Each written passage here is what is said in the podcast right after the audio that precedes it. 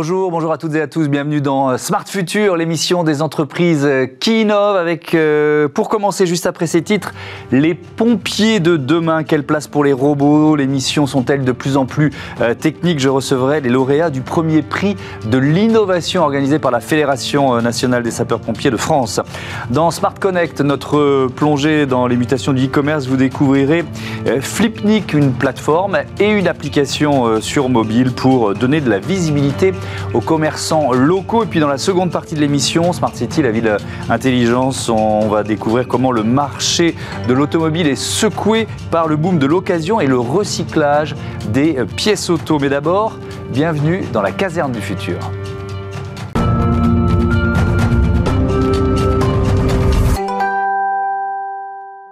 On découvre les pompiers de demain avec euh, mes invités dans ce Smart Future. Je vous présente euh, Céline Gilbert, bonjour. Commandant Céline Gilbert, vous êtes en charge de l'innovation à la Fédération nationale des sapeurs-pompiers de France. Bienvenue. Pierre-Édouard Saillard, bonjour, bienvenue à vous aussi. Directeur général, cofondateur euh, d'Archeon, vous prononcez comme ça? Archeon. Archéon, voilà, j'ai la bonne prononciation.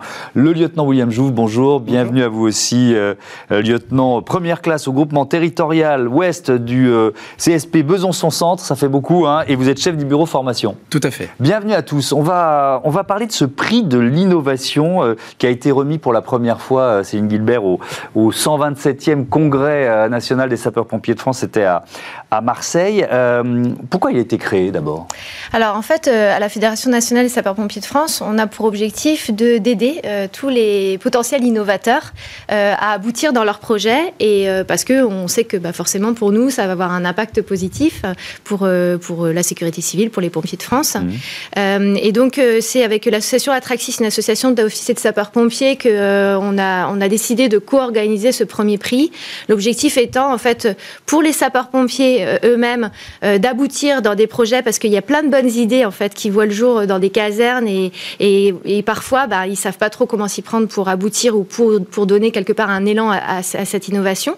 Et puis aussi pour des petites entreprises ou des start-up euh, qui elles-mêmes bah, ont conçu quelque chose qui va forcément euh, avoir un impact important pour nous, sapeurs-pompiers. Euh, et donc, bah, c'est quelque part donner ce tremplin à l'ensemble des innovateurs. Donc, c'est deux prix en un, hein, on est bien d'accord. Et on a les, deux lauréats ici même. Il y a, beaucoup d'initiatives qui existaient au sein des chez, les sapeurs-pompiers, qu'il fallait un peu comme ça, ça, ça, bouillonnait, il fallait en faire quelque chose Nous, euh, à la Fédération nationale des sapeurs-pompiers de France, en fait, euh, tous les mois, on a euh, un sapeur-pompier qui nous dit voilà, j'ai pensé à ça, qu'est-ce que je peux faire, comment je peux faire pour concrétiser, est-ce que vous pouvez m'aider? Oui, donc c'est vraiment un, phénomène. William Jou, pourquoi vous avez participé? On a saisi une opportunité hein, lorsqu'on a découvert cette, euh, cette première édition du, prix de l'innovation sapeur-pompier. Exactement ce qui vient d'être décrit. On a des bonnes idées. C'était fait dans notre caserne initialement pour la formation de nos pompiers. Et lorsqu'on a vu que ça fonctionnait, on a cherché à le déployer un peu plus à l'échelle de notre département. Parce que c'est quoi l'idée, en quelques mots? En quelques mots, c'était comment détourner le principe du divertissement qui est l'escape game, qui peut être connu du grand public pour des scénarios de jeu, et d'en faire un outil de formation en remplaçant tout ce qui va être énigmes, codes et matériel par des connaissances et des techniques sapeurs-pompiers hmm. et Alors, permettre de les réactualiser. on, rentrera dans le, dans le détail euh, euh, tout à l'heure, évidemment. Euh, Pierre-Édouard Saillard, ça représente... quoi ce prix? On va là aussi prendre le temps d'expliquer ce que vous faites, mais vous êtes une, jeune entreprise, Archéon? C'est ça, on est une jeune entreprise, on s'est créé il y a un peu moins de 4 ans. Ouais. Euh, et en fait, on développe des appareils pour, euh, pour la médecine d'urgence, pour le préhospitalier, dans le but en fait de, de mieux manager la ventilation dans, dans, la prise en charge des patients en arrêt cardiaque. Et euh, on commercialise notre premier produit EOLive depuis un peu moins d'un an. Et en fait, le prix pour nous, en fait, c'est déjà une reconnaissance de nos utilisateurs, puisqu'on mmh. on participe à beaucoup de concours depuis la création d'Archeon. Et, et, en fait, c'est le premier prix pour nous qui vient directement de nos utilisateurs. Et en fait, c'est une entre guillemets une marque de reconnaissance sur le besoin qui est vraiment euh, nécessaire en fait chez les pompiers d'avoir un meilleur outil pour, euh, pour manager l'arrêt cardiaque. et, là aussi, on prendra le temps de, détailler le fonctionnement euh, de, cet outil. Vous êtes venu, vous êtes venu avec. Alors, moi, j'étais à Marseille hein, au, congrès des, sapeurs-pompiers parce qu'il se trouve que je suis le, je suis le parrain aussi de, de l'ODP, voilà, qui s'occupe des orphelins des pompiers. Ça fait une quinzaine d'années que je suis, je suis parrain, donc on se connaît bien avec, avec Céline. alors, ce qui m'a frappé, dans les allées du, du Congrès, on était à Marseille, il faisait un temps radieux, c'est qu'il y avait des, des, robots là, qui se baladaient assez bruyants dans, dans, les allées. ils servaient à quoi d'ailleurs ces, ces, robots Alors ces robots en fait ont différentes utilités, mais notamment l'un des robots a été utilisé pour éteindre le feu à Notre-Dame, donc ça nous permet aussi parfois de, d'intervenir à distance dans des situations où ça pourrait avoir un danger en fait pour les mhm. sapeurs-pompiers et du coup de, participer à l'extinction. Mais ça peut être aussi des reconnaissances qui peuvent être aussi réalisées. Il y a différents types d'utilités pour nous. Mhm. Mais comment ils sont perçus par les pompiers? Parce que euh, on parle souvent de robotisation de la société ici, vous l'imaginez, euh, et on se pose toujours la même question est-ce que ça va piquer le boulot des humains, quoi, vous voyez, en quelque sorte? Comment ils sont perçus par les pompiers ces, euh, ces robots? Pour l'instant, ils sont peu déployés sur le terrain, mais ils sont plutôt vus comme un outil complémentaire. On sait bien que de toute façon, il y aura toujours besoin de sapeurs-pompiers sur le terrain et ça ne remplacera pas en fait le métier. au contraire, c'est plutôt une sécurisation aussi et une capacité à être plus efficient. Mmh. Euh, l'innovation, ça a toujours existé chez les pompiers C'est inhérent euh, à l'histoire de, de, ce corps, d'une certaine façon? Ça a toujours existé, euh, mais quelque part, ça n'a peut-être pas été structuré. on commence à voir émerger dans les services départementaux d'incendie et de secours des services innovation. Ça n'existait pas il y a quelques années. Mmh. Et puis bon, nous, la Fédération nationale, le, groupe de travail qu'on a constitué est tout récent, hein, il date d'il y a un an et demi. Mmh. Alors l'un des enjeux, c'est pour les pompiers, c'est d'attirer les jeunes est-ce que l'innovation, dans votre relation avec, euh, les, pompiers euh, qui, bossent avec vous à Besançon, est-ce que c'est un moteur? Pour les jeunes pompiers. Vous voyez ce que je veux dire pour les jeunes recrues? Et c'est aussi un moteur pour nos anciens. C'est vraiment le but de l'innovation et d'emmener l'ensemble de nos sapeurs-pompiers vers le haut. Euh, ça peut bien sûr motiver des vocations et ça peut être un outil de recrutement. C'est aussi une façon pour nous de, de s'améliorer encore et toujours face à la complexité de nos interventions. Ouais, parce que le turnover, c'est l'une des, des, pompiers volontaires, c'est euh, une vraie problématique. C'est-à-dire que euh, le, temps passé euh, en caserne, il a tendance à se réduire un peu, c'est ça? Oui, bah, on est 80% de sapeurs-pompiers volontaires et c'est vrai que on voit que euh, avant, les anciens sapeurs-pompiers euh, s'engageaient très très durablement. Hein. on a des, pompiers là qui prennent, partent en retraite au bout de 40, voire même un peu plus, 40 ans d'engagement, c'est beaucoup. Maintenant, les plus jeunes vont s'engager pendant 10, 12, 15 ans, et puis après, ils vont peut-être partir sur d'autres choses ou mhm. revenir. Mais on a beaucoup plus de turnover, effectivement. Est-ce que c'est un métier de plus en plus technique? Est-ce que vous avez cette impression? Il faut euh, finalement des, formations, il faut, il faut vraiment, il ne faut pas juste se dire euh, je vais aller au feu ou je vais euh, intervenir au, au secours à personne. Est-ce que vous le ressentez comme ça? Il y a d'une part la polyvalence des missions qui fait qu'on a effectivement beaucoup de compétences à acquérir. Et il y a aussi effectivement cette complexité de nouvelles technologies, de nouvelles situations qui se confrontent à nous qui font qu'on doit sans mm. cesse se réinventer et oui, améliorer nos compétences, véhicules hybrides, bâtiments de mieux en mieux isolés qui génèrent des incendies différents de ce qu'on pouvait connaître il y a une cinquantaine d'années. Il y a beaucoup de choses qui font que notre métier évolue, euh, qui nécessitent. Véhicule hybride, c'est quoi? C'est la motorisation ou c'est autre chose Motorisation électrique, ouais. nouvelles motorisations type hydrogène, qui sont des choses qui font qu'il va, qu'il va falloir se réinventer, trouver de nouvelles techniques opérationnelles. Alors, on va rentrer un peu dans le détail de, de vos prix et de vos, et de vos inventions à l'un et à l'autre. Pierre-Edouard Saillard, euh, c'est quoi EOLife? Comment ça marche? Alors EOLife, c'est un petit dispositif euh, qui vient en fait s'interfacer entre le masque qu'on va positionner sur le visage du patient et le ballon en fait sur lequel euh, bah, les secouristes pompiers appuient pour envoyer de l'air au patient. Donc c'est composé de deux éléments. Il y a un capteur qui a usage unique qu'on va changer à chaque patient puisqu'il peut y avoir des sécrétions, il peut y avoir des vomissements, etc. Mhm. Donc ça on le change à chaque patient. Et il y a un boîtier lui qui est en fait réutilisable euh, et qui va guider le secouriste en fait dans sa ventilation. Euh, donc le voilà c'est un tout petit boîtier, hein, ça tient dans la main et ça va guider le secouriste en fait avec des informations très simples avec des codes de couleurs, avec des barres graphes, avec des informations euh, timées, on va dire à 3, 2, 1, pour lui indiquer en fait le moment précis auquel il doit ventiler le patient. Mhm. Parce qu'en fait, on se rend compte depuis pas mal d'années que dans l'arrêt cardiaque, bah, il y a deux choses à faire. Il y a masser le patient pour faire circuler le sang, et il faut surtout lui apporter de l'oxygène. Et apporter de l'oxygène, actuellement, on le fait avec un ballon euh, en plastique sur lequel on appuie, mais sans savoir en fait si on envoie 300 millilitres au patient ou si on en envoie 800. Euh, et, en fait, là, il y a depuis une dizaine d'années, on commence à s'intéresser de plus en plus à la ventilation, sur en fait qu'est-ce qu'apporte la ventilation dans la, on va dire dans la, les chances de survie du patient dans l'arrêt cardiaque, mmh. parce que l'arrêt cardiaque c'est quand même la première cause de mortalité dans le monde. C'est, on n'a que 5% de chances de survivre à un arrêt cardiaque. 5%. Et, en France, c'est 50 000 décès par an en France. Euh, à cause de l'arrêt cardiaque. C'est un enjeu de santé publique. Donc il y a un enjeu, voilà, c'est ça. C'est un enjeu majeur de santé publique. Et en fait, la ventilation, on commence à se rendre compte que c'est peut-être en fait une des hum, solutions majeures en fait pour améliorer la survie dans l'arrêt cardiaque, parce qu'on l'a vu en fait, on a mis en place les défibrillateurs un peu partout euh, dans les, on va dire au niveau des grands, du grand public. Il y a aussi maintenant, il y a tout ce qui hum, des systèmes de planches à masser qui vont remplacer en fait le massage cardiaque. C'est un piston qu'on positionne sur le thorax du patient et ça va masser en fait le patient en automatique. Et la ventilation, en fait, ça reste le, dernier élément qui reste pour l'instant amélioré. Mhm.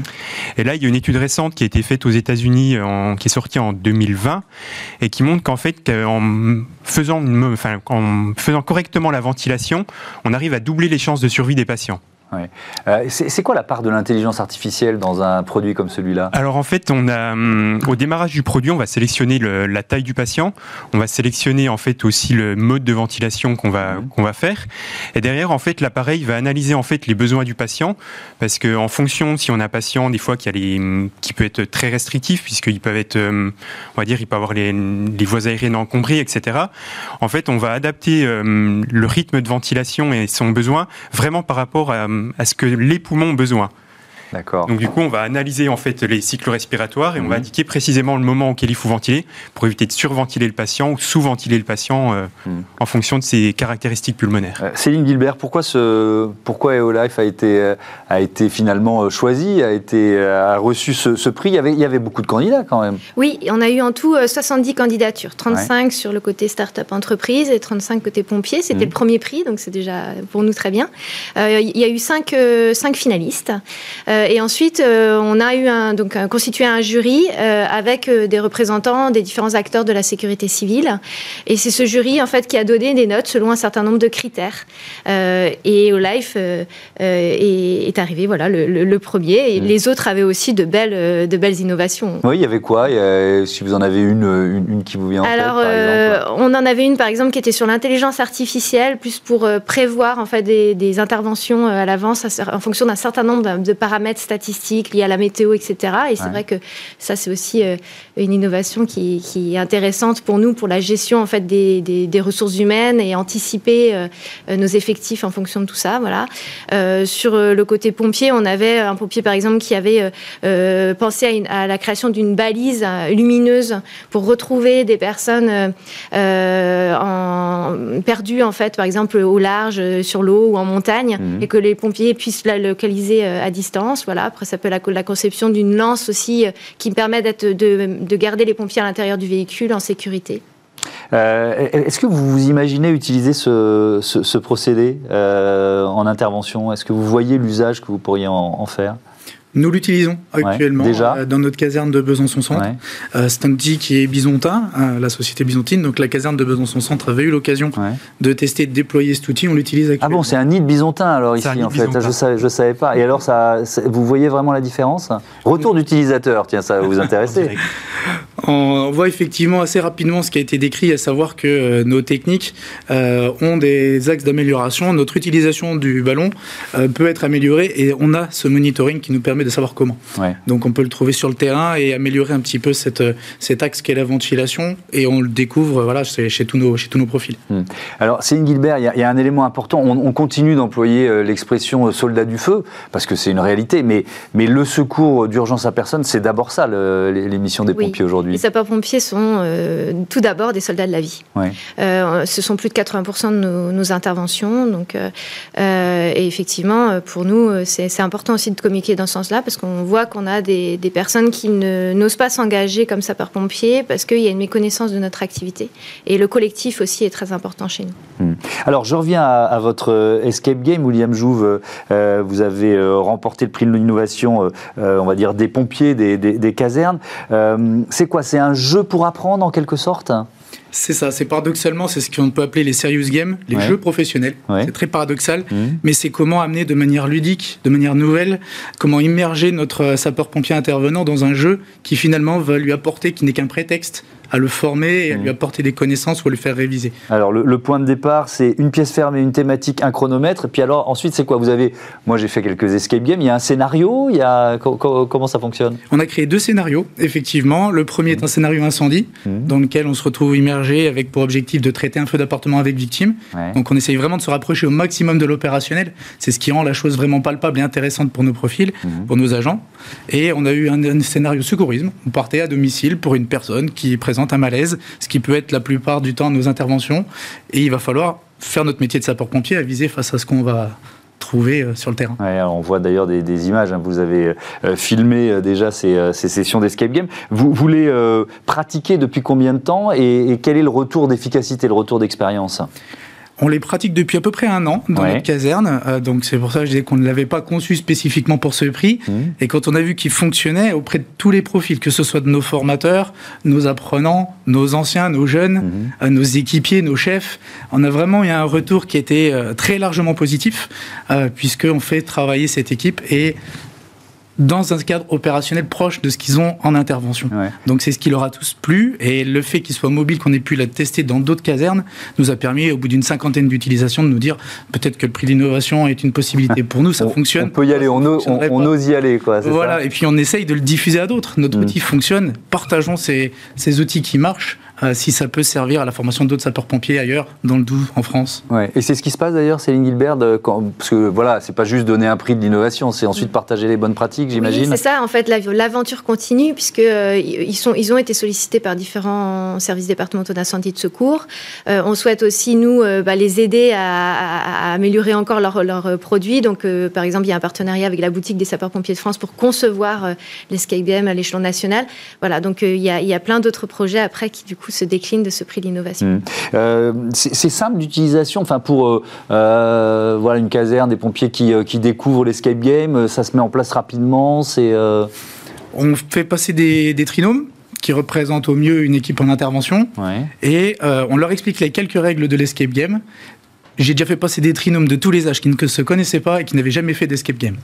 Il suffisait de leur expliquer ce qu'était un jeu d'évasion et le reste, ça reste du sapeur-pompier. Donc on les emmène rapidement sur du pompier, ils s'y retrouvent tout de suite. ils retrouvent leur univers. Pourquoi le jeu, c'est un vecteur d'apprentissage pour vous? Parce que ça nous permet à nous de mettre le stagiaire en position d'apprendre et d'être beaucoup plus acteur de sa formation. Ah, c'est lui qui va chercher les solutions. S'il n'a pas la réponse à une énigme ou un mécanisme, on a fait en sorte qu'il puisse trouver la réponse par lui-même dans le jeu. Mmh. Et donc c'est ce qui va le mettre en position de chercher la solution, de pratiquer. On va jouer sur du kinesthésique, sur du verbal, sur euh, vraiment du coopératif, euh, un aspect qui va tout de suite bien mieux ancrer les, solutions. Mmh. Est-ce qu'il y a aussi un lien avec... Euh, comment je peux dire ça, le plaisir ou l'émotion. Quand on joue, il y a ces, sensations qui sont associées. Et donc, euh, ce qu'on aura appris, on va peut-être mieux le retenir parce qu'il euh, il y a eu de l'émotion tout à fait. Et puis on est vraiment sur cet aspect-là de satisfaction. Euh, on a un chronomètre, mais on n'a pas de durée limite. Hmm. On sait que notre agent sortira, notre équipe sortira, et le but du jeu étant de sortir le plus rapidement possible. Euh, il y a un peu d'émulation entre les équipes aussi, j'imagine. Forcément. Et donc il n'y a pas de situation d'échec, tout est fait pour qu'ils trouvent par eux-mêmes, ils le trouveront par eux-mêmes. Hmm. Donc il y a cette satisfaction à la fin. Euh, Pierre-Edouard Saillard, je reviens à, à EOLife. Il y a, vous, avez aussi imaginé un, un, module de formation. On est sur, sur des logiques qui se rejoignent finalement. C'est ça en fait, on s'est rendu compte, euh, alors en fait, après avoir commencé à commercialiser il y a à peu près un an le produit, euh, qu'on avait beaucoup de demandes en fait de centres de formation euh, pour former les équipes, former en fait les, nouveaux pompiers, former les nouveaux infirmiers, mmh. pour mieux les former à la ventilation. Et en fait, on s'est posé la question en début d'année de sortir en fait une version vraiment dédiée à la formation du produit. C'est une version qu'on a sortie au début de l'été, au mois de juin. Et en fait, elle légèrement différente de la version en fait pour euh, le, secours où on a ajouté juste en fait un mode un mode blind dessus, un mode à l'aveugle qui permet en fait euh, dans un premier temps on fait passer les, les élèves euh, en ventilation à l'aveugle, on fait juste enregistrer les données, on leur montre leur score. Voilà, vous avez eu 10% de ventilation efficace, vous avez ventilé à 20 fois par minute et avec des volumes de 200. Euh, et, après, on les fait ventiler avec le produit. Et en fait, on se rend compte que dès qu'ils ont euh, l'outil de monitoring, on arrive très rapidement à des scores d'efficacité de, 80% de ventilation efficace, et avec en fait des volumes et des fréquences qui sont vraiment dans la cible des recommandations internationales. Mmh. Donc il y a vraiment un effet apprentissage qui est, très rapide et très, euh, très efficace. Oui, parce que l'apprentissage prend, finalement très peu de temps. Ça prend quelques secondes, on va dire, quelques minutes, le temps de comprendre qu'il y a un bar graphe qu'il faut suivre et, mmh. un, timer qu'il faut suivre. Mmh. Mais c'est très, très très simple. Et il y a en fait tout un système d'alarme sur le produit qui vont lui indiquer si par exemple s'il y a des fuites, si le masque est mal positionné sur le visage du patient, euh, avec au pareil des systèmes d'alarme qui vont indiquer s'il y a les fréquences trop importantes ou trop faibles, ou si les volumes sont trop importants ou trop faibles. Donc en fait, on arrive très rapidement à se caler dans les cibles et dans la cible et, à, ventiler correctement. Hmm. Euh, qui, qui, utilise ou est amené à utiliser euh, cet outil Il y a les pompiers, il y a le il y a les pompiers, il y a, le SAMU également, il y a aussi bah, la Croix-Rouge, il y a tout ce qui est également alors c'est principalement nos utilisateurs en France. Mmh. Après, à l'étranger, ça va être les équivalents euh, des pompiers, donc euh, ça va être les NHS en Angleterre. Euh, et c'est vraiment en fait tout ce qui est pré-hospitalier. En fait, on se rend aussi compte quand même qu'il y a des demandes en fait en intra-hospitalier pour l'avoir, par exemple, sur les chariots d'urgence. Parce que pareil, en fait, quand on est bah, dans un service, on n'a pas tout le temps en fait un ventilateur ou des gens formés experts à la réanimation. Mmh. Et ça arrive en fait qu'on ait des, arrêts cardiaques en, intra-hospitalier. Et ils ont en fait, bah, comme les pompiers un simple ballon sur lequel appuyer pour envoyer de l'air aux patients. Et, en fait, on a aussi de la demande pour, pour équiper des, services. Euh, et, pendant la formation des médecins, par exemple, est-ce que, est que vous avez déjà été contacté euh, euh, voilà, par les organismes, enfin par les universités. Euh, Alors en France, on est peu présent dans les universités, mais on est présent dans certains SAMU et SMUR, par exemple à la Riboisière. On est également présent à l'hôpital euh, à l'hôpital de Brest, à l'hôpital de Besançon également. Mmh. Donc en fait, tous les médecins qui sont médecins urgentistes ou médecins SAMU passent en fait en formation sur le produit pour en fait déjà se rendre compte qu'ils ventilent pas forcément correctement, ce qui est pas toujours facile des fois à, entendre quand euh, on a 20 ans de pratique. Et en fait, bah, par contre, ils, comprennent très rapidement euh, comment corriger leurs gestes. Et après, on est présent dans pas mal d'hôpitaux euh, universitaires en Angleterre, où en fait, il y, a une, pratique qui est un peu différente sur la formation, et il y a en fait un gros intérêt à, apporter en fait en formation énormément de technologies pour mieux former les, utilisateurs et les, futurs médecins, futurs infirmiers, hmm. futurs secouristes. Céline Gilbert, qu'est-ce qui se passe après un prix comme celui-là? Est-ce que ça veut dire que euh, le, le, boîtier euh, EOLive va forcément être diffusé dans toutes les, les casernes de France? Comment ça marche? C'est chaque euh, directeur de centre départemental d'incendie qui, qui, décide comment, comment ça va fonctionner ça, En fait, c'est chaque service départemental d'incendie et de secours qui décidera d'acquérir le matériel. le fait que l'on communique, qu'il soit présent au congrès, parce que le congrès, c'est là où aussi on a tous les, les territoires de France qui sont présents. Euh, fait que bah, les pompiers vont s'intéresser et que petit à petit, ils vont être amenés à, peut-être acquérir du matériel euh, sur un plan d'équipement sur plusieurs années peut-être. Mmh. Donc euh, c'est surtout nous la visibilité qu'on apporte. Vous avez déjà eu des, touches des, ou des commandes depuis bah, Effectivement, on a eu quelques, quelques contacts. C'était il y a un mois. On a déjà eu quelques contacts, on va dire, bah, même le lendemain directement, mmh. des gens qui sont passés sur le, stand de nos distributeurs pour avoir plus d'informations, pour, pour bah, organiser des démonstrations chez eux, avoir des produits en prêt pour pouvoir le tester. Donc on a déjà eu pas mal en fait de contacts suite à ça. Mhm. Et puis après on avance aussi sur d'autres sujets avec euh, avec la sécurité civile, avec le ministère de l'Intérieur, pour en fait essayer de déployer peut-être aussi plus rapidement en fait EOLife euh, au niveau national. Donc oui, il y a beaucoup de marques d'intérêt. Vous l'avez peut-être déjà évoqué, mais je voudrais reprendre cette info. Vous, avez euh, modéliser en quelque sorte l'effet d'une ventilation maîtrisée sur les chances de survie, sur le pourcentage de, chances de survie Alors nous actuellement on n'a pas fait cette étude avec EOLife, mais il y a une étude qui a été faite aux États-Unis donc euh, sur les années 2018-2019, elle a été publiée en 2020, où en fait euh, avec deux groupes on va dire de, patients, des patients qui ont été bien ventilés, des patients euh, qui ont été bah, mal ventilés, mmh. et on se rend compte que les patients bien ventilés dans cette étude, donc c'est une étude qui a été faite sur quand même plus de 500 500 150 euh, patients, mhm. donc c'est quand même une étude assez importante, on se rend compte que les patients bien ventilés, en fait, euh, ont, un taux de survie qui est passé euh, de 5% dans le groupe mal ventilé à 11% dans le groupe qui est bien ventilé. Donc c'est vrai que bah, à l'échelle nationale, ça, représente beaucoup de vies sauvées. Mhm. Et surtout, en fait, ce qu'on se rend compte aussi, c'est qu'avec une bonne ventilation, il y a moins de séquelles sur le patient derrière. Parce qu'en fait, là, actuellement, on a tendance à hyperventiler le patient. Donc quand on hyperventile un patient, on gonfle les alvéoles pulmonaires, on explose les alvéoles pulmonaires, donc il y a des lésions au niveau des poumons, ce qui peut engendrer des pneumonies derrière. Mm. Ou à l'inverse, si on hypoventile le patient, donc on ne le ventile pas assez, il peut y avoir des lésions cérébrales. Donc en fait, une bonne ventilation est extrêmement importante en fait pour euh, aider le patient à mieux à mieux en fait récupérer derrière. Mhm. Et il y a justement pareil aussi des études qui montrent qu'une bonne ventilation permettrait en fait de réduire le, temps en soins intensifs derrière. et, en fait, c'est d'un point de vue économique, c'est déjà des journées qui coûtent très cher, les journées en soins intensifs.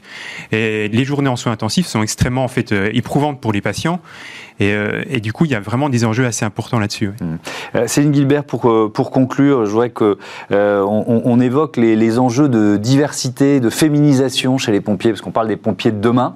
Mmh. Aujourd'hui, c'est quel pourcentage de, de, femmes chez les pompiers, par exemple? On est à entre 18 et 20% de femmes. Bon, ça progresse? Oui, ça progresse d'année en année. Vous êtes devenue en 2011 la première femme plus jeune membre du conseil d'administration de la, de la, fédération. En 10 ans, ça a beaucoup progressé, ça? Oui, tout à fait. Là, on a euh, beaucoup plus de femmes au conseil d'administration et, mmh. euh, on est déjà aussi avec un certain nombre de femmes aussi au comité exécutif qui vient de se constituer. Et dans les casernes? Et dans les casernes, euh, on a effectivement...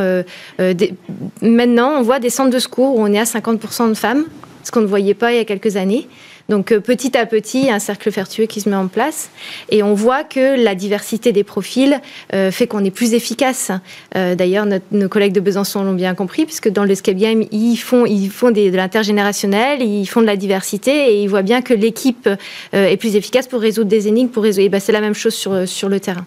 Merci beaucoup, merci à, tous les trois. On passe tout de suite à Smart Connect, comment donner de la visibilité aux commerçants locaux sur Internet?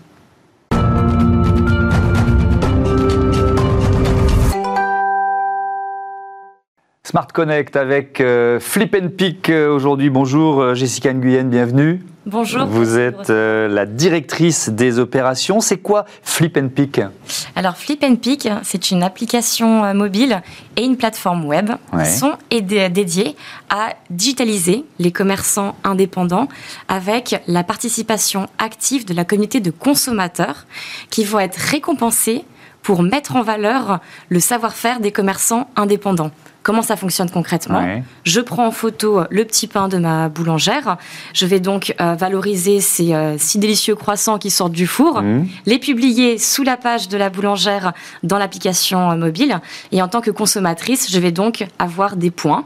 Ah, il y a une gratification du consommateur. Bien sûr. Je vais donc avoir des, des, points, en plus de me régaler avec le bon croissant, mmh. des points qui me permettront d'avoir accès à un catalogue d'offres, de promotions et de rabais exclusifs auprès du réseau de commerçants avec qui nous travaillons, ainsi qu'un réseau de partenaires qui vont euh, s'associer à Flip Pick. Parce que l'objectif, c'est de donner de la visibilité aux commerçants locaux, c'est ça? Absolument. On parle vraiment là de commerçants indépendants et de créateurs vraiment très locaux. Mmh. Euh, on aime dire que l'on met en avant le made in local. Donc effectivement, le but, c'est vraiment de les accompagner sur le digital et de leur offrir un outil qui est absolument fabuleux, qu'on a tous dans nos poches, le smartphone, où on fonctionne un peu comme un Instagram. Mmh. On prend en photo le contenu. On n'arrête pas de photographier la nourriture. Exactement. Il n'y a pas que les Français, mais ça, ça, marche très bien en France. Ça marche très très bien. Ça c'est sûr. Mais alors, euh, on pourrait se dire que l'idée, elle est née euh, du ou des confinements, sauf que c'est pas ça. Qui, qui l'a inventé? C'est parti de d'où et de qui? Alors, nous sommes partis du, euh, du constat avec les, les fondateurs en, Europe que le problème du commerce local était un phénomène global, parce que nos amis les, les Canadiens, donc qui est donc la partie nord américaine avec laquelle nous collaborons euh, aujourd'hui, était en train de réfléchir sur euh, créer un annuaire, un annuaire qui serait dédié à offrir de la visibilité aux commerçants et euh, de, pouvoir avoir ce système de récompense qui va donc amener du trafic hmm. physique en magasin, en plus de leur offrir de la visibilité. Donc ils sont partis sur un système d'annuaire. Et puis on va dire que l'Europe, on y a ajouté le côté technologique avec, on va dire, un système de récompense connecté où le but est que le système de, de récompense, le système de points qu'on mhm. offre à la communauté puisse également sortir de l'écosystème Flip and Pick auprès de notre réseau de partenaires. Mais alors ça a démarré quand? La première, le, point de départ de l'idée, c'était quand? Ça a débuté en 2016. Oui, donc c'était bien, avant, euh, bien avant l'épidémie. C'était bien avant parce que effectivement depuis l'épidémie, alors il y a eu un, gros mouvement euh, autour de, l'économie locale, des commerçants locaux et, des enjeux de la numérisation. bien, sûr. Sauf que le problème, il date quand même depuis bien avant. Mm. Il date depuis l'époque où les pure players ont commencé à s'installer, euh, ont commencé à développer, je dirais, toute l'activité autour du digital. Et les commerçants bah, sont restés un peu en marge de, de, tout ça, sans avoir la conscience à quel point le digital est important pour qu'ils puissent communiquer mm. et euh, pour qu'ils puissent avoir de nouveaux canaux de vente. Mais j'imagine que ça vous donne un argument euh, supplémentaire auprès des commerçants, parce qu'on a bien vu lors des confinements que ceux qui étaient euh, numérisés ou digitalisés avaient un coup d'avance, quoi. Absolument, absolument. Ce qui est regrettable, c'est de savoir que fin 2019, il y avait seulement 15% des commerçants indépendants français mm. qui avaient accès au digital, à savoir une page sur les réseaux sociaux, un site internet dédié ou un référencement sur un annuaire type Google. Fort heureusement, la tendance est un petit peu inversée parce que mm. je dirais qu'il y a eu en 2020 euh, un, gros mouvement autour de l'économie locale, des commerçants locaux et l'importance qu'ils se mettent enfin sur le digital. Maintenant, on est à 40% des commerçants euh, indépendants qui sont digitalisés. Il y a encore du travail. Fort heureusement, il y a beaucoup de plateformes telles que la nôtre où mm. les commerçants peuvent facilement communiquer. Est-ce que les grandes enseignes participent ou alors est-ce qu'au contraire c'est quelque chose d'un peu frontal Alors, c'est, on va dire que déjà la France n'est pas n'est pas égale face à ça. Mhm. Euh, c'est que euh, effectivement il y a certaines grandes enseignes, grandes industries qui vont jouer le jeu, mhm. euh, qui vont véritablement venir en aide aux commerçants indépendants. J'aimerais quand même souligner que Amazon a participé à référencer des petites marques françaises pour les mettre en avant. Certains pure players, purement digital, participent également à, référencer des commerçants indépendants et leur offrir de nouveaux euh, canaux de, euh, vente. Mhm. Euh, maintenant, il y a encore beaucoup de travail à, faire et, c'est pour ça que des plateformes comme les nôtres, on essaye de, créer en fait un cercle vertueux où les grandes enseignes ont la possibilité également de participer à l'écosystème pour favoriser la visibilité des commerçants indépendants. Mhm. C'est quoi le modèle économique? C'est un abonnement pris par les commerçants, c'est ça? Absolument. Les commerçants ont la possibilité de souscrire à trois types d'abonnements. Il y a d'abord un abonnement qu'on appelle freemium, qui est 100% gratuit. Mhm. Les commerçants sont parfaitement autonomes sur nos plateformes. Ils peuvent s'enregistrer, créer leur page et mettre leurs informations à jour autant qu'ils le souhaitent. Nous n'intervenons pas. Pour 365 euros par année, nous offrons un service de digital complet aux commerçants. Euh, on parle quand même euh, d'une visibilité sur différentes plateformes. Il va y avoir la création d'une page euh, web sur notre site. Il va y mmh. avoir le référencement du commerce dans l'application. Nous allons leur créer du contenu sur les réseaux sociaux.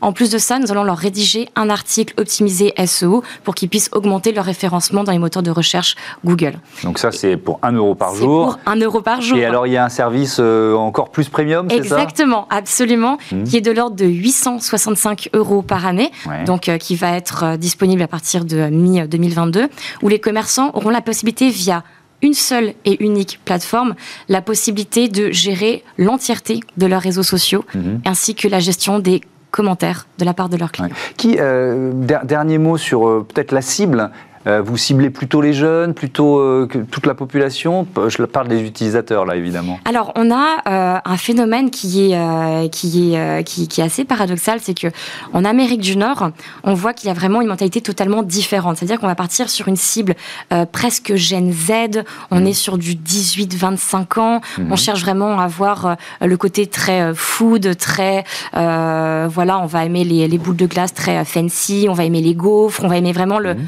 le côté un petit peu euh, junk food, euh, bien que junk food également euh, un peu sain, un peu healthy, etc.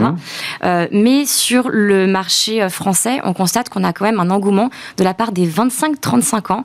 Donc on a une cible qui va être assez CSP+, active urbaine, majoritairement des femmes, parce qu'on est à 54% de femmes qui utilisent nos, nos plateformes.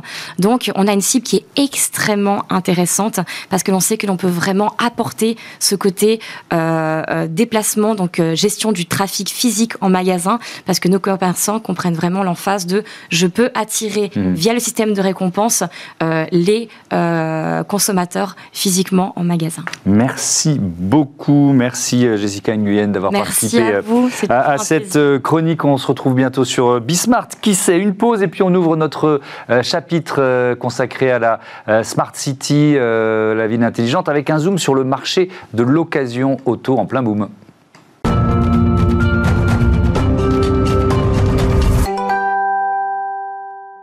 De retour dans euh, Smart Future avec au programme de la prochaine euh, demi-heure le boom du marché de l'occasion. Les ventes de voitures neuves s'effondrent. Euh, la seconde main en profite pour les véhicules mais aussi pour les pièces auto, vous verrez. puis dans notre rubrique Smart Move consacrée aux nouvelles mobilités, on va prendre le bus sans ticket mais sans risquiller, simplement muni de notre carte bancaire. C'est parti. Réinventons la mobilité de demain dans Smart City avec SEAT. Le marché auto, le marché euh, de la seconde main ou de la bonne vieille occasion, évidemment, c'est ce dont on parle tout de suite euh, euh, dans cette séquence Smart City dans Smart Future. Je vous présente mes invités. Stéphane Broscaillet, bonjour, bienvenue. vous êtes le président, le cofondateur de Réparcar. À vos côtés, Alexandre Marine, bonjour. Bienvenue à vous aussi. Vous êtes le président d'Auto Hero. Tiens, on commence par une présentation de vos entreprises respectives. Réparcar, c'est quoi? Bah, Reparcar.fr, c'est une marketplace qui est spécialisée dans la vente de pièces d'occasion automobile à mhm. destination des professionnels et des particuliers. Et à la différence des sites de petites annonces, on sélectionne nos vendeurs selon un cahier des charges précis et on simplifie euh, la recherche avec la recherche par plaque d'immatriculation, de sorte qu'on puisse développer l'économie circulaire euh, en Europe pour toute la mobilité. ça existe depuis longtemps? Ça existe depuis fin 2018. On est une start-up euh, avec une forte croissance, puisqu'on a une croissance de 15% par mois en ce moment. Et donc, euh, voilà, on, là, on est en plein, en plein développement pour euh, accéder plus simplement à la pièce de réemploi euh, hmm. et la rendre plus grand public. Vous, vous, venez de lever il y a quoi, quelques semaines ou quelques mois, 2 millions d'euros. ça va être un accélérateur, évidemment. Pour en faire quoi C'est quoi l'idée? L'idée, c'est, comme beaucoup de startups, c'est de recruter. les enjeux, on est une jeune entreprise innovante, donc on a besoin de développeurs. Donc, on recrute un certain nombre de, de développeurs dans, dans, nos, locaux à Paris. Et, et bien sûr, euh, euh, développer l'international. Donc là, on est en train d'ouvrir l'Espagne en ce moment et on va aller dans dans d'autres pays européens euh, mmh. dès l'année prochaine. Allez, une même séquence de présentation avec vous, Alexandre Marine. Auto Hero, c'est quoi Auto Hero Bonjour Thomas. Auto Hero, c'est le concessionnaire digital euh, qui euh, vend des véhicules d'occasion en ligne et les livre chez les particuliers mhm. partout en Europe euh, sous 48 heures. Auto Hero, c'est la troisième marque du groupe Auto 1 qu'on a lancé il y a un peu moins de 10 ans d'Allemagne et qui aujourd'hui est le leader européen de la vente de véhicules d'occasion en ligne. Mhm. On a différentes marques qui sont connues en France comme vendezvotrevoiture.fr qui permet aux particuliers de, vendre leurs véhicules d'occasion très rapidement et au meilleur prix européen.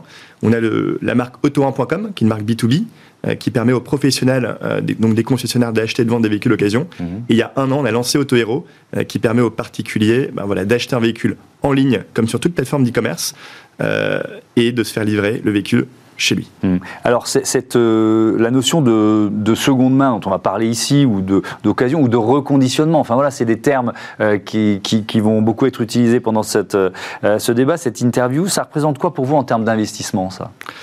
Bah, Écoutez, le reconditionnement, par exemple. Avec Autohero notamment, euh, on s'est rendu compte que maîtriser le reconditionnement est clé. Le véhicule d'occasion, euh, pour que euh, on satisfasse notre, promesse de vente, qui est de garantir un véhicule pendant 12 mois, de permettre aux particuliers qui l'achètent en ligne et donc ne le voient pas, mmh. et de pouvoir, de, pouvoir décider deux semaines après la livraison s'il le garde ou pas, mmh. la qualité est cruciale la notion de transparence de qualité. Donc c'est dans, dans ce contexte-là qu'on a décidé d'investir massivement dans des capacités de reconditionnement. Mhm. Donc on va monter euh, partout en Europe, et a fortiori en France, euh, des, des, véritables usines. Euh, on, on, commence avec nos premières en France, avec l'objectif en 2023 d'avoir plus de 500 000 capacités de reconditionnement par an donc 500 000 voitures reconditionnées. et ça veut dire à très très court terme des centaines d'emplois qu'on va créer les, les, les, les, prochains mois en France et, des milliers en Europe sur les prochaines années. Hmm. C'est important dans le contexte de l'occasion euh, d'avoir cette transparence, cette fiabilité. Mhm. Et pour cela, on estime qu'il faut maîtriser la chaîne de A à Z. Et avec AutoHero, c'est ce qu'on veut faire pour tous les particuliers. Mhm. Alors, je voudrais qu'on fasse un, constat sur le, euh, le, marché automobile et ce coup de frein sur euh, le neuf avec des, des, chiffres assez frappants donnés par l'Association des constructeurs européens. 665 000 voitures vendues voitures vendues, j'y arrive, des immatriculations qui ont reculé de 30%. Donc ça, c'est le chiffre global, hein, euh, octobre 21. Et si on regarde pays par euh, pays, on voit que l'Italie affiche une chute de 35%, l'Allemagne euh, à peu près équivalent, un peu en dessous 34,9%, la, la, France, donc on est à 30,7%, l'Espagne 20,5%. Donc il y, a vraiment un, contexte général européen de, de baisse des ventes de véhicules neufs. Est-ce que mécaniquement, Alexandre Marine, ça booste le marché de l'occasion Alors, en effet, ça le booste. Euh, aussi, on a traversé une grande crise en 2020, euh, crise des, différents confinements euh, partout dans le monde, ce qui a, eu un impact terrible sur le véhicule neuf. Mmh. D'abord parce que pendant quelques mois, les usines étaient fermées. un peu partout dans le monde. Après, il y a eu avec la reprise et le boom des, des, produits euh, tech euh, une, une, crise des, matières premières, etc. Donc, ce qui fait que les constructeurs aujourd'hui ont du mal à s'approvisionner, ont du mal à livrer, euh, et on parle en effet d'une baisse de 20, 30, voire même 40% sur certains produits de véhicules neufs. L'occasion, elle, elle va en poupe. Euh, on peut voir que même en 2008, lors de la crise, euh, alors que le, le, véhicule neuf avait baissé d'après 20%, l'occasion était restée assez stable. C'est ce qu'on voit aujourd'hui, il est même en croissance. Euh, les particuliers ont toujours ce besoin de, mobilité individuelle, même au sortir du, premier confinement. C'était le cas en Chine, qui les, citoyens chinois sont sortis avant, les Européens, avant les Américains des premiers confinements. On a vu qu'ils s'étaient rués sur le véhicule individuel. Et aujourd'hui, c'est ce qu'on voit encore en, Europe et, et aux États-Unis, à fortiori en France.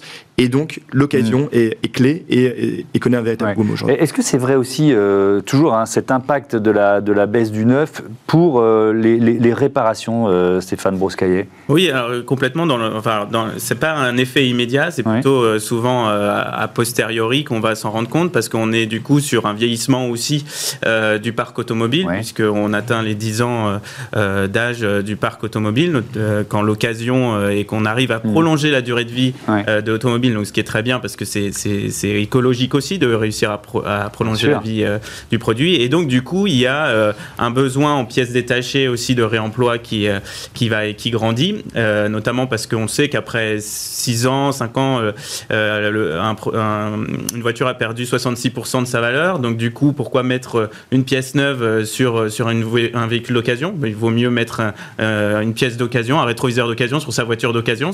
C'est mmh. du bon sens et, et un acte euh, euh, écologique euh, important. Donc, en soi, oui, il y a, cette, cette, croissance qui va se faire de, aussi de la pièce de réemploi par ce biais-là et le prolongement mmh. de la vie de, des on, véhicules. On, parlait de pénurie de, de pièces. Est-ce que ça vous frappe?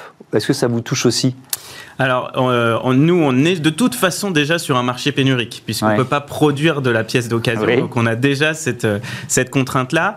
Et euh, donc, et ça, c'est un effet d'aubaine. Mais vous voyez ce que je veux dire si, on manque de, de, pièces neuves, on va aller plus, de plus en plus chercher des pièces d'occasion. Donc, peut-être que ça, voilà. ça Alors, le marché pénurique de, des véhicules neufs, nous, aujourd'hui, on ne le connaît pas, puisque en général, un véhicule, il a au moins plus de 5 ans avant d'arriver dans, dans, dans, un centre de déconstruction automobile. Mmh. Euh, donc euh, du coup, nous, c'est encore une fois, c'est par vague euh, décalée. On, le verra dans, quelques années. Mmh. alors on va continuer d'évoquer. Je voudrais donner d'autres chiffres qui viennent de l'association Sécurité et Réparation Automobile. 20% des pièces utilisées pour réparer des voitures de 15 ans et plus sont issues du recyclage. véhicules de 15 ans et plus, c'est ce qui m'a frappé dans, dans cette stat.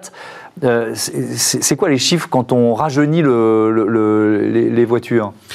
En fait, en réalité, euh, c'est euh, souvent les assureurs ou les réparateurs vont aller chercher de la pièce issue de l'économie circulaire quand elle se retrouve économiquement irréparable ou à la mmh. limite. Donc du coup, on va chercher de la pièce d'occasion pour faire baisser ce, chiffrage de réparation. Et parce qu'il faut savoir que donc sur, sur reparcar.fr par exemple, on mmh. est jusqu'à 80% moins cher que le neuf sur la pièce d'occasion. Donc il y a un vrai écart. Donc les assureurs ont aussi tout intérêt à, mhm. développer l'économie circulaire pour des véhicules de plus en plus récents. Et aujourd'hui, euh, mhm. les déconstructeurs français s'industrialisent énormément euh, pour déconstruire davantage euh, et créer un, pool de pièces automobiles mhm. européens beaucoup plus important. Et donc c'est à nous aussi de, de leur d'être des facilitateurs pour pour donner accès sereinement à la pièce d'occasion. Et il y a encore beaucoup de travail. Vous êtes complémentaire ou concurrent? Comment vous vivez l'un l'autre, Alexandre Marine complètement complémentaires. On intervient à différentes étapes de la chaîne de valeur. Mmh. Nous, c'est véritablement lors de l'achat d'un véhicule d'occasion, c'est un acte qui arrive en général tous les 5 ans pour un particulier, mmh. qui est très important parce que l'automobile, c'est le deuxième panier moyen des ménages. Mmh. Or, c'est un acte qui est très anxiogène, très compliqué. Euh, et nous, ce qu'on veut faire avec Autohero, c'est le simplifier. La chance qu'on a eue, c'est de on est une, boîte tech, technologique, mais on a des très fortes opérations. On a 5000 personnes euh, en Europe, à peu près de 700 en France. Mais on a pu partir pour créer Autohero d'une feuille blanche. Donc on a pris tous les leviers qui euh, agacent les gens. tous les irritants, comme on dit. Tous les irritants, vous le dites. et on les lève un par un. Donc le reconditionnement dont on a parlé, on est un. Tous nos véhicules sont garantis 12 mois. Dès qu'on livre à un particulier, il a deux semaines pour faire son avis.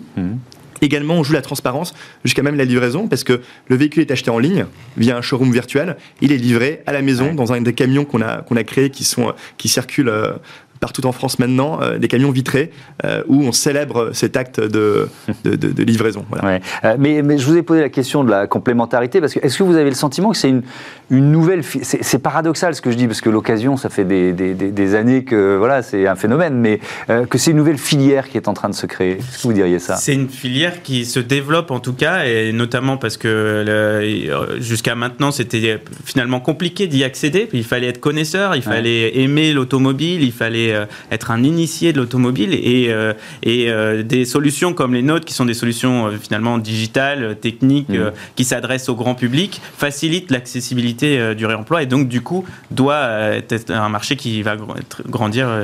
Vous avez évoqué les assurances, ça change quoi Le fait que les, que les grandes compagnies d'assurance rentrent en, jeu dans ce modèle-là finalement de la, de, de la pièce auto recyclée? C'est un, un discours qui est très important parce qu'il faut savoir que là, on parlait de 20%, mais la réalité de marché, c'est que le, la pièce d'occasion, c'est que 5% euh, de la pièce de rechange mmh. euh, en général. Donc c'est finalement très, très petit, alors qu'en Espagne, aux États-Unis, c'est 20%. Donc finalement, la France est très en retard. Donc il y a un, il y a un besoin aussi des assureurs de, mmh. de, communiquer autour de, pour rassurer le client, pour inciter aussi les, les, euh, les, les automobilistes à, à utiliser de la pièce euh, de réemploi mmh. qui est effectivement garantie, contrôlée, certifiée euh, et, euh, et tracée mmh. pour voilà, et développer ce marché.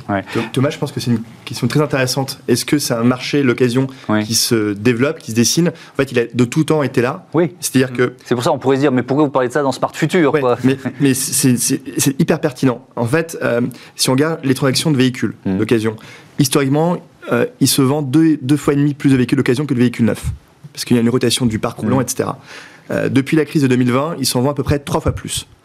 Euh, donc c'est un marché qui a toujours existé, qui est en croissance relative. Mmh. Néanmoins, il, y a deux il y a deux transitions qui sont très clés aujourd'hui dans la transaction des véhicules d'occasion.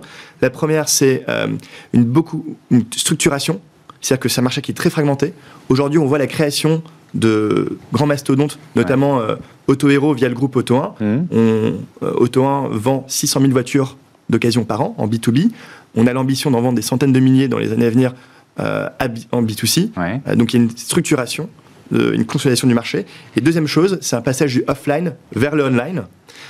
parce que même si c'est, comme on l'a dit, le deuxième panier moyen des, des, des consommateurs, ça, c'est très offline, alors qu'on a vu des transitions très fortes dans euh, la food, euh, dans euh, les consumer goods, mm. où les gens sont habitués à acheter sur Fnac.com, sur Amazon, etc. Et nous, on, est, on, a pris le parti que l'automobile d'occasion est le prochain bien de consommation de masse qui sera complètement, dont la distribution sera complètement digitalisée, et on sera l'acteur et on est l'acteur qui, euh, qui, le permet. Et, oui, en, fait, c'est un peu l'avenir du secteur auto qui est en train de se, euh, de se, dessiner avec un cadre réglementaire qui a quand même pas mal euh, changé, notamment des, des, lois de transition énergétique qui font la promotion de l'éco-conception, du recyclage. Est-ce que ça veut dire que vous voyez arriver des voitures qui sont plus faciles à, à, à recycler et avec plus de pièces réutilisables? En tout cas, c'est sûr qu'aujourd'hui, c'est une démarche que les, les, constructeurs prennent en compte, c'est mhm. l'éco-conception. Et donc, du coup, pour nous, et, pour, et notamment euh, la difficulté pour un, centre de déconstruction automobile, c'est d'identifier de, d'identifier la pièce qui est sur le véhicule, s'assurer que c'est la bonne référence, de sorte qu'ils puissent la redistribuer mhm. de façon correcte sans qu'il y ait de retour. Et, euh, et justement, les constructeurs aujourd'hui font, vont, font cet effort, et on travaille aussi avec eux, on discute avec eux, mhm. de sorte qu'il euh, y ait une économie circulaire globale de, l'automobile, même si aujourd'hui l'automobile est, quand même exemplaire dans le circuit de l'économie circulaire et de la réparabilité par mmh. rapport à d'autres secteurs d'activité. Qu'est-ce que ça va changer la voiture électrique? On termine là-dessus, il nous reste moins de deux minutes. Elles seront, elles seront peut-être avec une durabilité plus, plus importante. comment vous appréhendez ce, ce virage qui est majeur avec Il y a un virage majeur sur l'électrique, éventuellement aussi sur, sur l'hydrogène. Euh, je pense qu'on a des pays qui sont très en avance, typiquement la Norvège, mmh. euh, où 8 euh, véhicules sur 10 qui se vendent sont, sont déjà électriques. Je pense qu'on y viendra en Europe continentale ou en Union européenne. Est-ce qu'on changera moins de voitures électriques qu'on changeait de voitures thermiques? Je pense qu'on est. Alors je, malheureusement, je suis pas devant. On ne peut pas répondre à cette question. Non, ça dépendra de la qualité des, véhicules produits par les constructeurs. pour nous, en tout cas en tant que distributeurs, je pense qu'aujourd'hui, on essaie de consolider la, distribution de véhicules thermiques via AutoHero en ligne de manière simple et transparente. Mmh. Euh, on vend déjà des véhicules électriques. Euh, la part va augmenter. On adaptera notamment, je pense, nos usines de reconditionnement à ces changements. Euh, mais euh, voilà, nous, ce qui importe, c'est que le canal de distribution et la satisfaction des, des clients lorsqu'ils reçoivent, lorsqu'ils vivent leur expérience d'achat, mmh. euh, soit exemplaire. Et on accompagnera les constructeurs dans cette distribution-là. Allez, même question pour bah, conclure. Nous, déjà, il y a encore une fois, comme nous, on est toujours sur un marché décalé. Nous, déjà, dans les 20 prochaines années, on va vendre peut-être beaucoup plus de moteurs thermiques, étonnamment, parce qu'il y a un moment donné, il va falloir, il y aura plus de production, donc, et il y aura un, un besoin pour prolonger la vie des véhicules existants. Et euh, et après, il y a sauf s'ils sont interdits quand même. Alors l'interdiction, euh, euh, elle va être compliquée parce qu'on qu'on peut pas mettre d'un coup toutes les voitures dans mm. les caisses automobiles.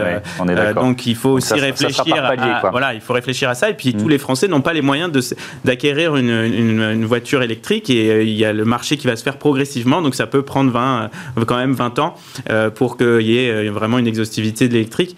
Et donc nous, on travaille aussi pour savoir comment demain on va traiter aussi le véhicule, le, la batterie.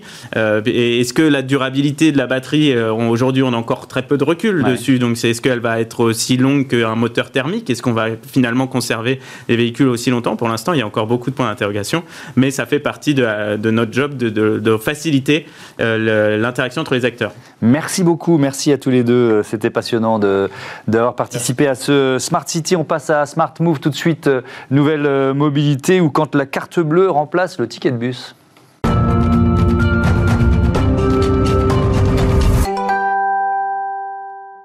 Smart Move, les nouvelles mobilités avec euh, Flowbird. Bonjour Nicolas Dardonville, bienvenue. Bonjour. Vous êtes euh, directeur commercial système transport intelligent chez euh, Flowbird. C'est quoi? Ça marche comment? Ah, Flowbird, Flowbird c'est une ETI française de 1300 personnes euh, à Besançon euh, il y a une petite centaine d'années. Alors ça s'appelait pas Flaubert, j'imagine. Ça s'appelait la, Compagnie des compteurs, ensuite ça s'est appelé Schlumberger, ensuite Parkeon et aujourd'hui euh, Flaubert. D'accord, ok. Donc le point de départ c'était les parcs-mètres et vous êtes resté dans, ce, dans cette technologie finalement du, stationnement et des moyens de, payer son stationnement ou sa mobilité. Exactement. Flaubert c'est l'aménagement, la, la, gestion des mobilités sur les territoires. Hmm. Donc on est autant sur le stationnement que sur les systèmes de transport en commun et euh, on essaye d'optimiser tout ça avec nos solutions. Alors notamment, il y a cette solution qui s'appelle euh, Sésame. Euh, comment ça marche? C'est quoi Sésame? Alors Sésame, c'est Sésame ouvre-toi. Sésame ouvre-moi les transports. Mhm. donc en fait, c'est votre carte bancaire qui vous permet de voyager directement sans avoir à passer à un automate, sans avoir à aller à un guichet. Euh, vous prenez directement votre carte bancaire, mmh. vous la présentez sur le valideur euh, qui est euh, à l'entrée des, transports en commun, et vous avez à ce moment-là, vous êtes enregistré et le paiement est effectué a posteriori en fonction de votre usage. Mmh. Donc c'est, ça s'appelle l'open payment. D'accord. quels avantages On les voit bien, mais bon, je vais vous laisser les, pour les clients, mais aussi pour les opérateurs. Alors, les avantages, ils sont, euh, ils sont multiples. Mmh. Euh, pour l'usager, c'est la simplicité extrême. Euh, la carte, vous l'avez déjà dans la poche, c'est votre sésame, il est là. Vous n'avez juste qu'à le présenter. vous pouvez voyager à plusieurs avec, donc c'est ultra simple. vous évitez de passer à l'automate, comme je le disais. c'est la sécurité. On n'est plus allé bidouiller un automate, à échanger de la monnaie avec un, avec un machiniste à l'entrée du bus, etc. Donc en période Covid, c'est vrai qu'on est plutôt assez intéressé et ça, ça, c'est un vrai bénéfice. Mhm. Et puis, vous avez la garantie du meilleur paiement possible, du meilleur de la, de la pardon, de, du meilleur tarif. donc c'est la garantie du meilleur tarif puisque. C'est-à-dire, c'est-à-dire que la carte va choisir le meilleur tarif en quelque sorte. C'est presque ça. vous allez voyager autant que vous voulez avec votre, votre carte et en fin de journée, en fin de semaine ou en fin de mois, le système vous vérifie en fait votre consommation et vous facture exactement ce qui aurait été le mieux pour vous. Donc, mhm. si vous avez voyagé une fois, ça va être un titre unitaire.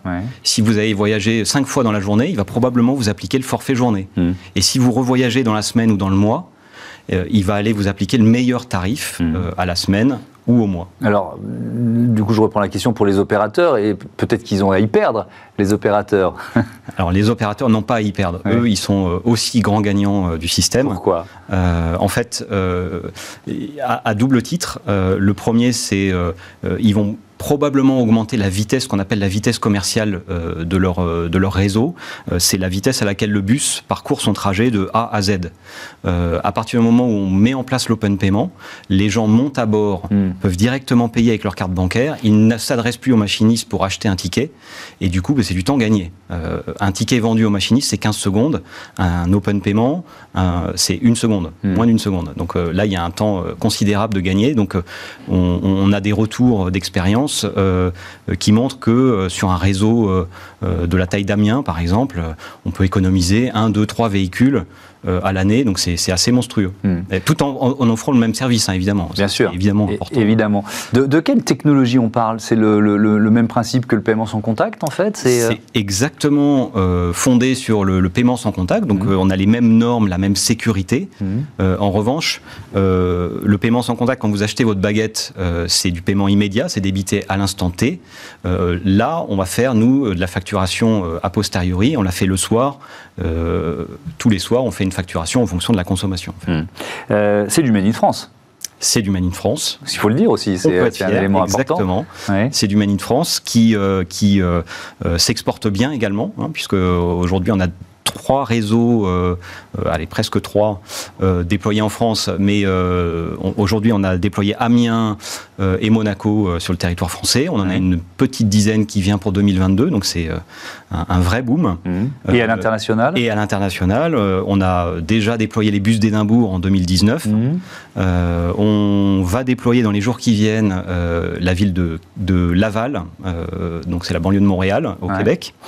Et puis euh, bah, l'an prochain, on va déployer euh, euh, l'Irlande du Nord, on va déployer Perth en Australie, on va déployer Birmingham aux États-Unis. Donc on est on est vraiment partout. Est-ce que c'est simplement, parce que vous dites c'est une technologie que finalement on maîtrise pour le sans contact, est-ce que c'est simplement une bonne idée d'utiliser cette même technologie ou alors ça a demandé quand même de la recherche-développement, un peu de technologie embarquée, etc. Oui, oui, ça a été plusieurs années de, de développement. Mhm. Euh, on a fait le choix de faire une offre extrêmement packagée, extrêmement simple à déployer. Hein. C'est euh, quelque chose qu'on déploie en un à deux mois euh, chez un nouveau client. Mhm. mais ça, ça a demandé effectivement beaucoup d'efforts d'avoir une offre bien, bien structurée. Et, pour ça, on s'appuie aussi sur les forces de l'entreprise. Hein. On, est depuis assez longtemps éditeur de nos propres solutions de paiement et donc c'est un vrai atout euh, de Flowbird. Merci beaucoup d'être venu euh, présenter Flowbird. Bon vent, on va dire ça évidemment pour une entreprise qui s'appelle Flowbird. Je ne pouvais pas ne pas la faire. Voilà, c'est la fin de cette euh, émission. Merci à toutes et à tous. Bon week-end sur Bismarck. Je voudrais remercier Caroline Ricro qui est à la production, à la programmation de cette émission, Romain Luc à la réalisation aujourd'hui et Héloïse Merlin au son. Salut à toutes et à tous.